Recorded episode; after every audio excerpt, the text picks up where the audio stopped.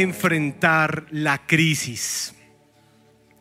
Es bien interesante esto porque pareciera que el mundo está en crisis. Está en crisis. No sé si se acostó anoche con una posible guerra y se levantó esta mañana, estoy diciendo qué está pasando. Ah, hay crisis en el mundo, estamos en crisis. ¿Cómo enfrentar la crisis?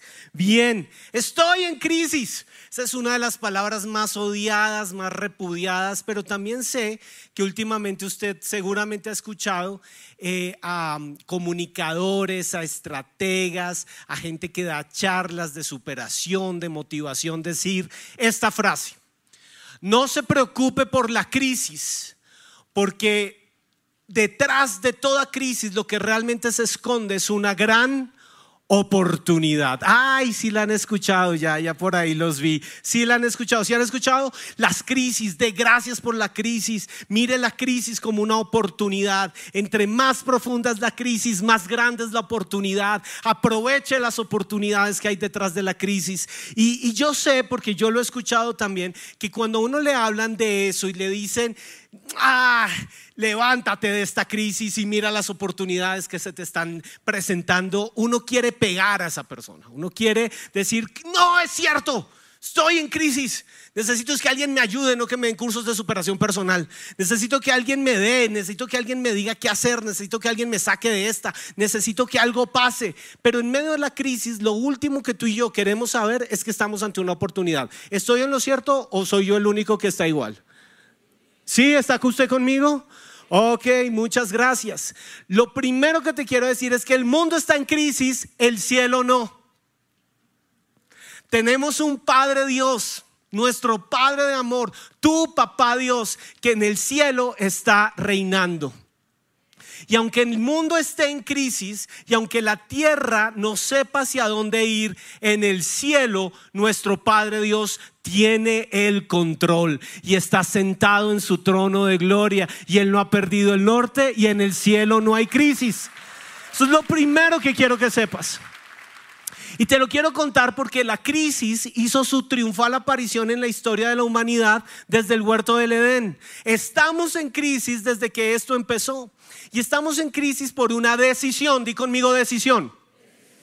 Una decisión que tomó el ser humano. Vamos al contexto, tú lo conoces. Todo es hecho perfecto, todo está hecho para que el hombre y Dios puedan tener una relación cara a cara. Todo está hecho para que el hombre no tenga que enfrentar crisis, sino que su experiencia de vida sea la experiencia de conocer a Dios y de vivir en la plenitud de Dios. Algo que tú y yo no alcanzamos a entender porque desde que nacimos estamos en crisis. Pero en el diseño de Dios, en el huerto del Edén, no fue así. No había crisis, había un mandato de todos los árboles del huerto podrán tomar, pero del árbol del conocimiento del bien y del mal, de ese no tomarán. ¿Por qué? Porque ciertamente el día que tomen del árbol del conocimiento del bien y del mal, morirán. ¿Qué significa morirán? Quedarán separados eternamente del amor de Dios, por cuanto en el amor de Dios estábamos cubiertos y estamos cubiertos, pero permitimos que el conocimiento del mal entrara en el corazón del hombre. Esa es la gran decisión que el hombre tenía que enfrentar. Voy a vivir mi vida sin acercarme a conocer el mal y dejar que el mal entre en mi vida o voy a, ser obediente al mandato de Dios y voy a vivir en la plenitud de lo que Dios tiene para mí. Usted conoce la historia. Eva va caminando por ahí y vamos a ver la, primera crisis de la historia de la humanidad. Eva va caminando por ahí, aparece la serpiente. La Biblia dice que la serpiente era más astuta que todos los animales creados sobre la faz de la tierra. La serpiente se le parquea en el oído a Eva y empieza a decirle, ah, con que Dios te ha dicho. Y empieza a seducirla y a darle todo un contexto para que Eva finalmente se acerque, mire el fruto, dude, mire para un lado, mire para el otro, extienda su mano. Y yo me imagino la escena en el cielo, no sé si usted se la puede imaginar conmigo. Imagínense la escena en el cielo, los ángeles están revoloteando por todos lados, se les salieron las plumas, están desesperados, detengan a Eva, que alguien le quite la mano a Eva, párenla, pero Eva va con el fruto y está a punto y lo va a morder, lo está mordiendo, hagan algo. Yo no me imagino a Dios desesperado desde su trono. Miren quién la creó. Ah, fui yo. No, tener una solución, tenemos que hacer algo. ¿Quién puede hacer? Ah, yo soy Dios, el único que puede hacer algo aquí soy yo. Dios no se salió de control, cuando Eva toma del fruto y entra el conocimiento del mal en su corazón, ella da a su esposo, su esposo toma del fruto, entra el conocimiento del mal en su corazón, todo es una crisis, el mal entró por, por la puerta de la historia de la humanidad, el mal hizo su triunfal aparición y Dios en el cielo no se desgarró. Dios en el cielo, escucha esto, tu Padre Dios tiene un plan. Di conmigo, plan. No te estoy hablando de una oportunidad.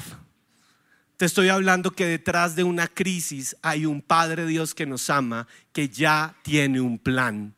¿Y cuál es el plan?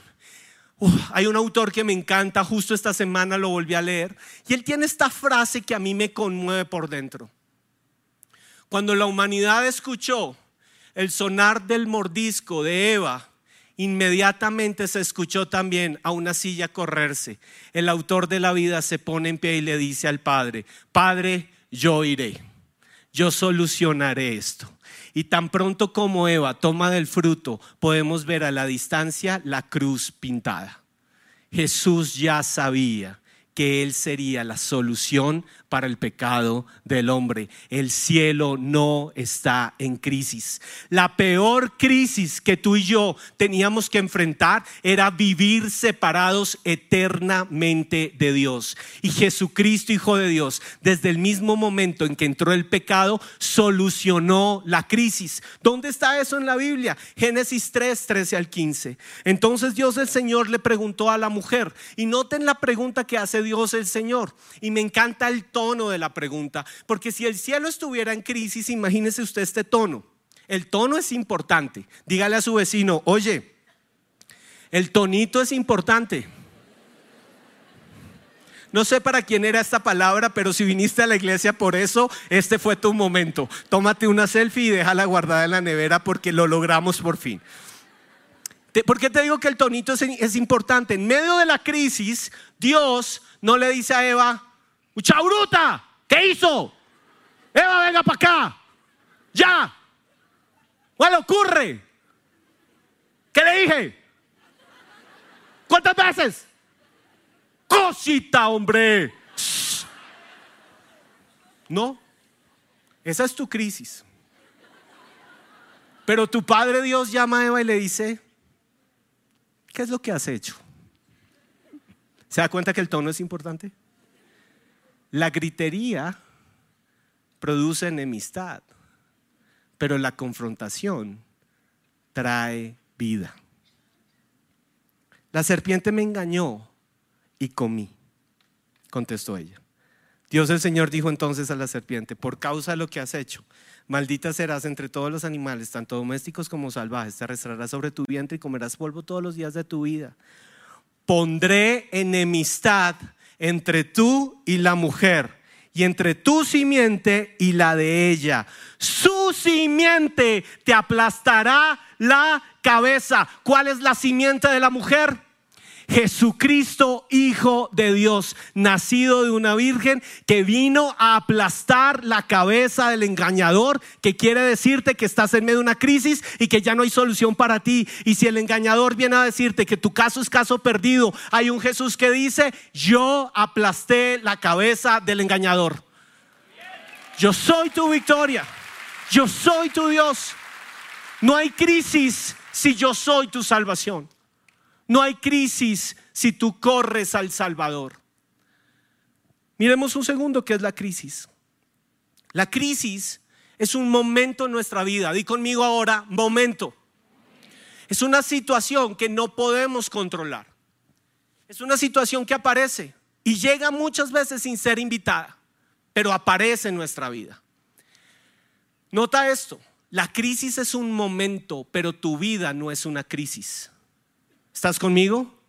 El gran problema de muchos es que permitimos que las crisis se nos conviertan en nuestra vida.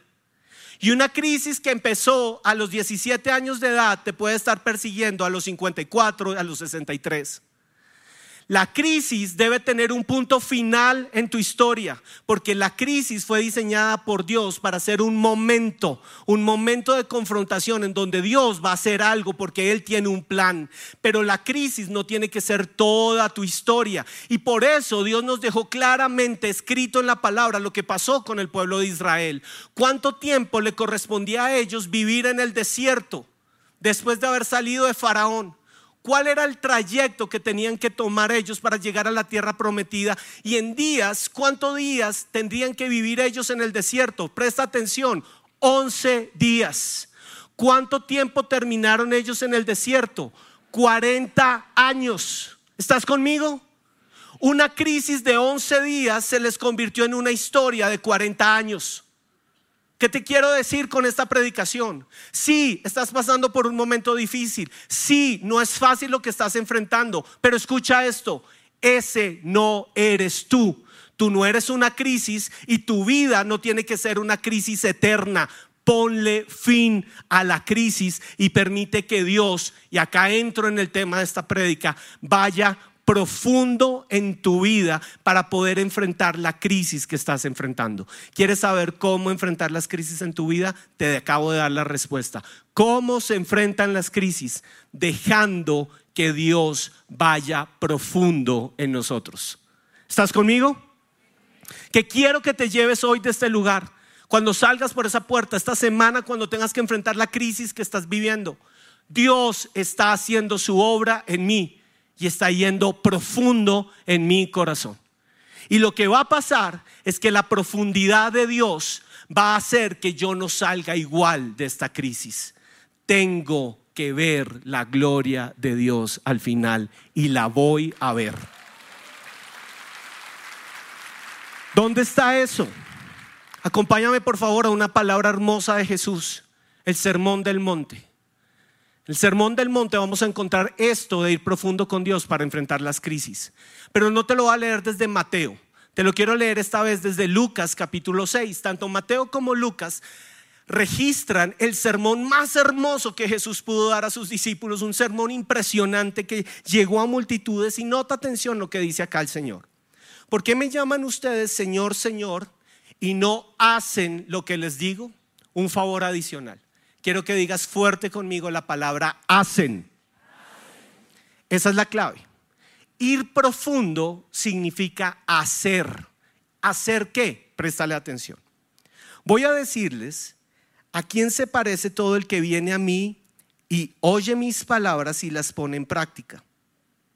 Se parece a un hombre que al construir una casa cavó bien hondo. ¿Cavó cómo? Profundo. ¿Estás conmigo en la idea? Ok.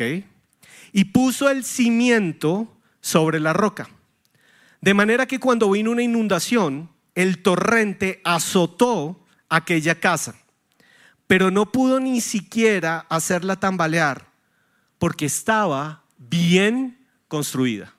Uf, impresionante esto. ¿Estás conmigo en la idea? Ahora miremos la comparación porque hay otro escenario que Jesús mismo necesita enseñar. ¿Cuál es ese otro escenario? Pero, di conmigo, pero. Ay, ¿qué pasa entonces? Hay otro tipo de persona, pero el que oye mis palabras y no las pone en práctica, se parece a un hombre que construyó una casa sobre tierra y sin cimientos. ¿Sobre qué, perdón? Ok. ¿Fue profundo? Ah, ok, entonces, ¿qué fue? Superficial. Iglesia, el lugar de su presencia, no podemos ser una iglesia superficial. Mata la superficialidad en tu corazón. Tan pronto como la azotó el torrente, la casa se derrumbó y el desastre fue terrible. ¿Qué te quiero decir acá? Bien, ¿Por qué me llaman ustedes Señor, Señor y no hacen lo que les digo? Voy a decirles a quién se parece todo el que viene a mí y oye mis palabras y las pone en práctica. Acá Jesús nos está dando tres claves. Es un examen, es un examen con tres puntos. Y los tres puntos son muy, muy, muy específicos y muy claros. Voy a decirles a quién se parece todo aquel que viene a mí primer punto del examen. Segundo punto del examen, oye mis palabras. Pero tercer punto del examen, las pone en práctica. ¿Están conmigo? Bien, entonces les tengo buenas noticias, porque quiero que esta predica sea buenas noticias. Hasta este momento, todos los que estamos aquí, los que están conectados, se merecen un aplauso. Dese su aplauso. ¿Por qué razón? ¿Por qué razón usted se merece su aplauso? No es un gran aplauso, pero es un buen aplauso. ¿Por qué? Porque en este examen de la vida, de tres, usted ya tiene dos. Le hago la pregunta. ¿Vino hoy? Ok, yo vine porque quise, a mí no me obligaron. ¿Usted está aquí obligado? ¿Usted quiso venir a tener un encuentro con Dios? Usted está aquí porque necesita el santo de los santos sobre su vida y usted es un hijo que le quiere adorar con el corazón. Bien, vino 33. Vamos con el 33% de la nota. Segundo, ¿me está oyendo? ¿Estoy predicando la Biblia o estoy ahí, eh, eh, eh, me, traje el libro de, no sé, de superación personal? La Biblia. ¿Está escuchando la palabra de Dios? ¿Tiene tapones en los oídos? Ok. ¿Quiere escuchar? Esta pregunta es clave. ¿Se durmió? ¿Está despierto? Bien, 66. Bien. Vamos, vamos que vamos. ¿Dónde está el problema? Ah, ahí está el problema. Voy a decirles a quién se parece todo aquel que viene a mí, oye mis palabras y, y hace lo que yo le estoy diciendo. En este examen de la vida, yo solamente te puedo decir una cosa. Yo de aquí te saqué con el 66, pero no sé si esta semana vas por la de oro o te vas a quedar en seis pelado. No lo sé, pero tú sí lo sabes. Y tú le vas a responder a Dios cómo quieres vivir tu vida. Porque hacer lo que Dios dice es la clave de esto. Préstale atención. Se parece a un hombre que al construir una casa cavó bien hondo y puso el cimiento sobre la roca. Y acá te voy a dar algunos tips para enfrentar la crisis y dejar que Dios vaya profundo en ti. Primer tip, escoge. Tu casa, tu vida, tu proyecto, tu matrimonio, tu relación, tus finanzas van a estar gobernadas por la sabiduría o por la necedad. Es tu decisión, pero tú la tienes que escoger. Y no hay pastor que pueda tomar la decisión por ti, no hay líder, no hay esposo, no hay maestro. Solamente tú puedes escoger si tú eres sabio o eres necio. Pero nota que la sabiduría y la necedad son una decisión del corazón. Estamos en un momento en donde hay mucho conocimiento sobre la tierra. Se los conté al inicio. Yo anoche me acosté mirando imágenes de Rusia.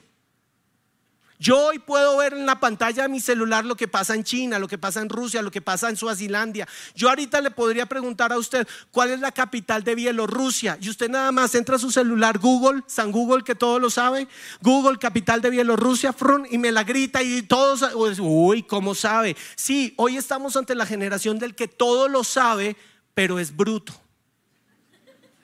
Porque el conocimiento no te hace a ti sabio lo que te da a ti sabiduría es la vivencia de tu conocimiento. ¿Estás conmigo? Es la forma como vives lo que a ti te hace sabio. Entonces tienes que escoger, ¿voy a ser sabio o voy a ser necio? ¿Y qué es ser sabio?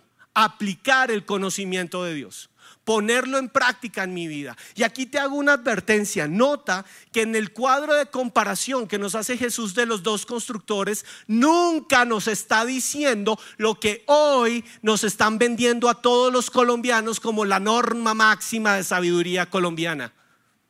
¿Y cuál es? Ah, no. Es que un constructor tenía plata y el otro no. Eso no lo está diciendo Jesús. Él no está diciendo que un constructor venía de haber heredado una gran casa, una mansión, y que el otro constructor era un pobre vaciado que solamente tenía para un rancho. Eso no lo está diciendo Jesús. Él no está diciendo que un constructor había ido a la universidad de constructores y que otro, otro constructor le había tocado la nocturna y el pobre se había quedado dormido en la clase de construcción 1, porque su vida era tan miserable que no tenía cómo pagar esa universidad y se quedó dormido justo el día de la clase de construcción. No, eso no está diciendo Jesús. Jesús no está impresionado por la abundancia de tus bienes ni por lo grande que es tu mansión. A Jesús no le interesa lo externo. A Jesús le interesa el fundamento. Puede ser que vivas en una mansión, pero si esa mansión no tiene fundamento, cuando llegue el azote se va a derribar. Pero puede ser que vivas en un rancho, pero si ese rancho tiene fundamento, cuando venga el azote le va a hacer mm, lero lero a la mansión. ¿Estás conmigo? ¿Lo ves claro? No te estoy diciendo algo extraño. Esta semana el mundo fue testigo como unos multimillonarios que no sabían qué hacer con su dinero se quedaron en lo profundo del mar. Díganme, Dios no es más grande que las riquezas. ¡Yay! Invencible. Qué dolor que el hombre tenga que enfrentarse ante su propia, propia, miseria para poder reconocer la grandeza del Dios que gobierna sobre el cielo, la tierra y el mar. Segundo principio que te quiero mostrar. Enfrenta la crisis sin comparar tu vida con la de los demás. Ay, es que a él le tocó más fácil. Es que nadie sabe lo que yo he vivido. Es que a mí me han tocado todas las malas. ¿Cómo soy de malas yo? Es que soy un pobrecito. Es que usted no sabe cómo ha sido mi vida. El peor fundamento para enfrentar una crisis es la autocompasión. ¿Estás conmigo? El peor fundamento que puedes usar para enfrentar una crisis se llama autocompasión. ¿Cuál pobrecito? Si el día que yo pequé, Jesucristo, Hijo de Dios, se puso de pie en el trono y dijo, Padre, yo iré por él y yo lo rescataré. Pobrecito el diablo, que fue maldecido por haberse, ah, maldito por haber engañado a la mujer. Pero yo soy bendición de Dios porque tengo un Salvador que pagó el precio por mi pecado. No somos pobrecitos. Sí, la crisis está fuerte. Sí, me están azotando. Sí, esto está fuerte. Pero aquí hay un hijo de Dios que cree en Él y cuya casa no se va a derribar. Tercero, enfrenta la crisis entendiendo que todos tenemos que vivir situaciones fuertes en la vida. Y la Biblia en este pasaje nos llama a esas situaciones y les da un título muy, muy específico, azotes. Yo quisiera decirte que la vida en Cristo es a prueba de azotes, pero sería el peor predicador que existe en este planeta Tierra, porque lo que estoy viendo acá es que Jesús, Hijo de Dios, se puso de pie ante la gran multitud y les dijo, van a ser azotados. Va a venir un día en tu historia en que va a venir un torrencial aguacero, una inundación, y serás azotado. Claro, de pronto tú me dices, es que me azotaron desde el vientre de mi mamá. Yo te voy a decir, claro que sí. Y pudiste ser azotado desde el vientre de tu mamá, pero tú no eres el azote del vientre, tú eres la gloria de Dios sobre la tierra. Levántate de tu pasado y camina mirando la gloria de Dios. Porque todos hemos sido azotados. Todos tenemos que enfrentar azotes en la vida. Todos tenemos que pasar por situaciones difíciles en las cuales tenemos que levantar los brazos y decir, Dios, no sé qué pasó. Me estoy hundiendo. Se me va a caer la casa, Señor. Cuando tú te casas y cuando te presentas en matrimonio, la ceremonia, todo es tan lindo, el que te casa, los pajecitos, los pajaritos, todo es lindo. Pero todos sabemos que el matrimonio tendrá que pasar por azotes. Y la grandeza del hombre no está en lo hermoso de la ceremonia, la grandeza del hombre está en lo profundo del convencimiento de juntos vamos a enfrentar los azotes por los cuales tenemos que atravesar. Esa es la grandeza del hombre. Ahí está. Azotes, cuando soy despedido. Azotes, cuando llega un diagnóstico médico. Azotes, cuando tengo que enfrentar la muerte de una persona que no esperé que se muriera azotes, cuando soy un hijo que está viendo a su papá o a su mamá envejecerse y todo le empieza a doler y va perdiendo funciones y sé que viene el momento de enterrarle. Ese es el momento en que Dios dice, ok, voy a ir profundo en ti. Estás a punto de enterrar lo que más amas, pero te voy a mostrar que estoy contigo a tu lado. Y que así la muerte toque la puerta de tu casa, yo estoy a tu lado. Te lo estoy diciendo porque ese es el azote que hoy estoy yo viviendo. Esta es mi historia hoy y sé de lo que te estoy hablando. Enfrenta la crisis asegurando los fundamentos de tu vida. Ponle fundamento a tu vida. Trabaja en los fundamentos. Deja que Dios vaya profundo y construya fundamentos espectaculares dentro de ti. Y yo estaba construyendo esta prédica y le dije, bueno Señor, ¿cuáles son los fundamentos? ¿Cuáles son los fundamentos que debo tener claros para que la casa quede bien construida y cuando venga el azote no se me derribe? ¿Cuáles son? Y Dios apareció y me dio una palabra que literalmente me atendió. Y me llevó a Hechos capítulo 2, versículos 42 al 47. Y te quiero mostrar la atendida de Dios, porque fue hermosa. ¿Cuáles son los fundamentos que hay que ponerle a la vida? Ok. ¿Qué es eso que a través de la historia de la humanidad, me preguntó Dios, nunca ha podido ser derribado? ¿Qué es eso que en la historia de la humanidad ha prevalecido y se ha levantado reinos e ideólogos e ideas de muerte y se levantó Hitler y se levantó Nerón y se levantó todo opositor y nunca lo han podido destruir? ¿Qué es eso que jamás ha podido caerse al piso en toda la historia de la humanidad? ¿Qué es? La iglesia del Señor. La iglesia del Señor jamás ha podido ser derribada. ¿Por qué? Porque tiene fundamento. ¿Cuáles son los fundamentos de la iglesia? Te los quiero presentar. Hechos 2, 42 al 47. Dice así, y perseveraban. Y me encantó cuando estudié este versículo porque resulta que en el original la palabra y perseveraban quiere decir y se mantenían firmes. Di conmigo firmes. ¿Eso quiere decir que iban a ser derribados?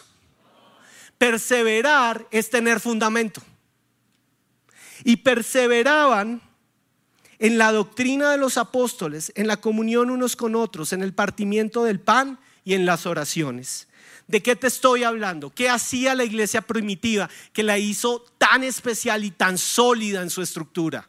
Bien, primer principio, primer fundamento que tiene la iglesia, que tiene que tener tu vida. Primer principio, unidad. Métele unidad a tu vida. Si estás pasando por una crisis, únete, no te separes. ¿Estás conmigo? Matrimonios que están pasando por crisis, no es el tiempo de la separación, es el tiempo de la unidad. Volverse a tomar de la mano, así no quieran, así usted esté que la mata. Tómele esa mano fría y helada, gélida. Tómela y dígale, vamos a orar. Y no le ore predicándole Señor, tú estás cambiando este corazón de piedra. No sea bruto, no sea bruta. Ore bendiciendo, ore desatando, ore trayendo paz, unidad. Estás pasando por una crisis, no rompas la unidad con la iglesia. No te quedes mirando culto desde las cobijas. Dos, Oración. Perseveraban en la oración, venían a orar, oraban el uno por el otro. ¿Cuántos nos vamos a ver acá el martes a las 6 de la mañana? Muy bien. Está en crisis, métale oración. Ay, vine a culto, pero me dijeron, no, que tengo que orar más. Sí. Justo antes de subirme, fue impresionante. Vi algo en mi celular y apareció este letrero. Oración es señal de dependencia. La persona que ore, que ora es la persona que sabe que depende. La persona que no ora es la persona que todo lo tiene bajo control. Y cuando venga la crisis, hasta ahí fue el control. La palabra, perseveraban en la palabra. Miren, muchas cosas se podrán decir del lugar de su presencia. Estamos en el ojo del huracán. Todo el mundo quiere hablar en contra del lugar de su presencia, pero te tengo una muy buena noticia. Esta iglesia no se va a caer, porque hasta aquí permanece firme en la palabra. Y lo que ha salido de esta tarima es Biblia. Aquí no predicamos superación personal. Hay un fundamento y doy gloria a Dios por la vida de la señora Joy Corson, que le ha metido palabra y fundamento. Y Dios bendiga a Berea. Aunque yo haya estudiado en SEPCO, ahí voy con Berea. Algún día me van a graduar, si sea por ventanilla, pero algún día me van a graduar. El reunirse, el estar juntos, se congregaban juntos, nunca dejaban de reunirse. Venían a la iglesia con sencillez y cuando se reunían, quinto principio, compartían con alegría y sencillez de corazón. Daban el uno hacia el otro. ¿Sabes cómo haces gritar de dolor al diablo en medio de tu crisis? Cuando en medio de tu crisis invitas a alguien y le compartes el pan en tu casa. Ahí el diablo se retuerce porque ahí eres cristiano. Ahí muestras de que está hecha tu fe. Cierra con esto. Enfrenta la crisis dejando que Dios haga su obra profunda en ti. Y eso muy seguramente va a tomar su tiempo. Dale tiempo a Dios para que haga su obra profunda en ti. Y te aseguro algo, Él no se va a tomar 40 años en tu desierto. Dios sabe cómo sacarte de allí. Te quiero presentar esta parábola en tiempo real y te quiero presentar esta parábola hoy. Mi esposa y yo somos pastores de niños. Y realmente esto de ser pastor de niños en la historia de la humanidad es algo bien complicado y te quiero decir por qué. Uno va caminando por la calle y de pronto a uno le preguntan, ¿y usted qué es? Entonces uno responde, yo soy pastor. Entonces la gente ya lo mira como, ah, se dedica a orar. ¿Pastor de qué? Pastor de niños. Pastor de niños. O sea, se dedica a orar por los niños. Nadie entiende o para pocas personas es claro qué es ser pastor de niños.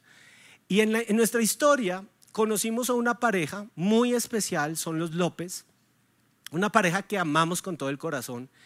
Casi que Adri y yo podríamos decir en este momento son nuestros amigos. Ellos son pastores de niños de Leywood en Houston. Ellos son los pastores de niños del pastor Danilo y Gloriana Montero allá en Leywood. Y los conocimos por cosas de la vida. Y Dios nos dio el privilegio eh, escribir libros, eh, juntos este libro de, Tu Ministerio de Niños puede crecer. Y haber escrito ese libro con ellos fue increíble porque como que nos entendíamos, como que decíamos, mira, hay que hablar en este capítulo de eso. ¿A ustedes les pasa eso? Sí, a nosotros. ¿A ustedes les ha pasado que un niño se ha querido salir por la puerta? Sí, a nosotros. ¿A ustedes les ha pasado que un papá ha querido ponerle un ojo morado? Sí, nos ha pasado. Escríbanlo, escríbanlo, escríbanlo. Y fue espectacular esa experiencia de, de escribir el libro con ellos. Y nos hicimos muy amigos, muy, muy amigos amigos. Les presento lo que pasó en la vida de los pastores López el año pasado. De repente ellos estaban trabajando en su casa en Houston y la vecina tenía un hijo con problemas de droga. Y este hijo le dio por quedarse dormido, dejó algo prendido. Houston, Texas, las casas son hechas de maderita, de papelito. Se prendió la casa de la vecina y en cuestión de minutos el incendio ya entró a la casa de los López. Pregunta, ¿son pastores? Sí. ¿Aman a Dios? Sí. ¿Han servido a Dios toda su vida? Sí. ¿Se esperaría un incendio? No. Calle boca. Eso no pasa. ¿Dónde está Dios? Por los derechos de los pobres que han hecho todo bien y de repente la crisis toca la puerta de tu casa. La crisis es un muy mal invitado. Y la crisis va a entrar. Y en algunos momentos va a entrar como fuego, que todo lo acaba. En cuestión de minutos, esta es la casa de ellos. Ellos alcanzan a salir corriendo, los evacúan y parados a la distancia, vamos a detenernos ahí, ven lo que es su casa. Quiero que usted se ponga en los zapatos de ellos por un segundo. Esta es su historia. Sandy, que precisamente es de Colombia, la pastora Sandy, dice que ella no sabe qué es peor, si las llamas del incendio o los bomberos cuando llegan a apagar el incendio. Porque cuando los bomberos llegan, entran con ráfagas y chorros de agua que terminan por destruir lo poquito que las llamas no quitaron, no acabaron.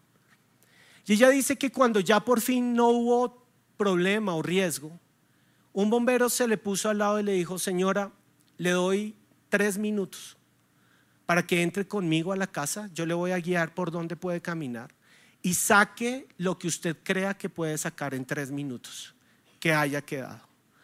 Y ella dice que ella llega a su estudio, donde habían hecho los materiales para niños, donde construían la iglesia, y miró para todo lado y decía, ¿qué tengo, Señor? ¿Qué me puedo llevar? Lo único que pensó en sacar fue su álbum de fotos. Y pudo rescatar su álbum de fotos, donde están todos los recuerdos de lo grande que había sido su Dios con ellos. Porque así vengan llamas sobre tu vida. Hay una historia poderosa de lo que Dios ha hecho contigo.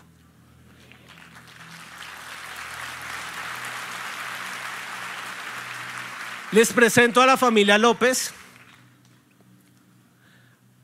Yo los amo. Esa sonrisa y detrás la crisis. Wow. Cuando nosotros nos enteramos de lo que ellos estaban viviendo,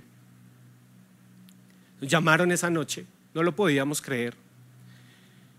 Hicimos parte de algo, se levantó la iglesia del Señor con fundamento y a lo largo de todo el mundo, gente que los conocía, que sabía del amor de ellos por sus hijos, que ellos en algún momento habían ministrado a sus hijos, habían sembrado en la vida de sus hijos. Empezaron a ayudar. Les donaron ropa, les pagaron las primeras noches de hotel, buscaron la forma de solucionar el problema y empezaron a depositar dinero en su cuenta de ahorros. De repente, de la nada, en tres meses, toma tiempo, tomó tres meses, en su cuenta estaba el valor de la cuota inicial de una nueva casa. En Houston no es fácil que asignen una propiedad porque hay escasez de vivienda. A los ocho meses, esta imagen cambia por esta.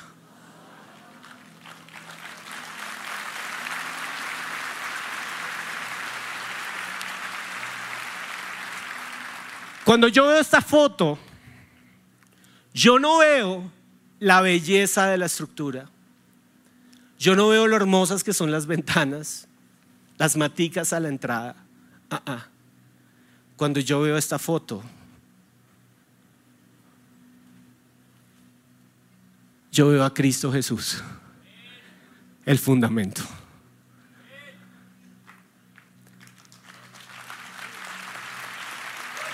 Podemos ir al último versículo y ya me callo. Cuando pases por el fuego, no te quemarás, ni la llama arderá en ti. Isaías 43, 2.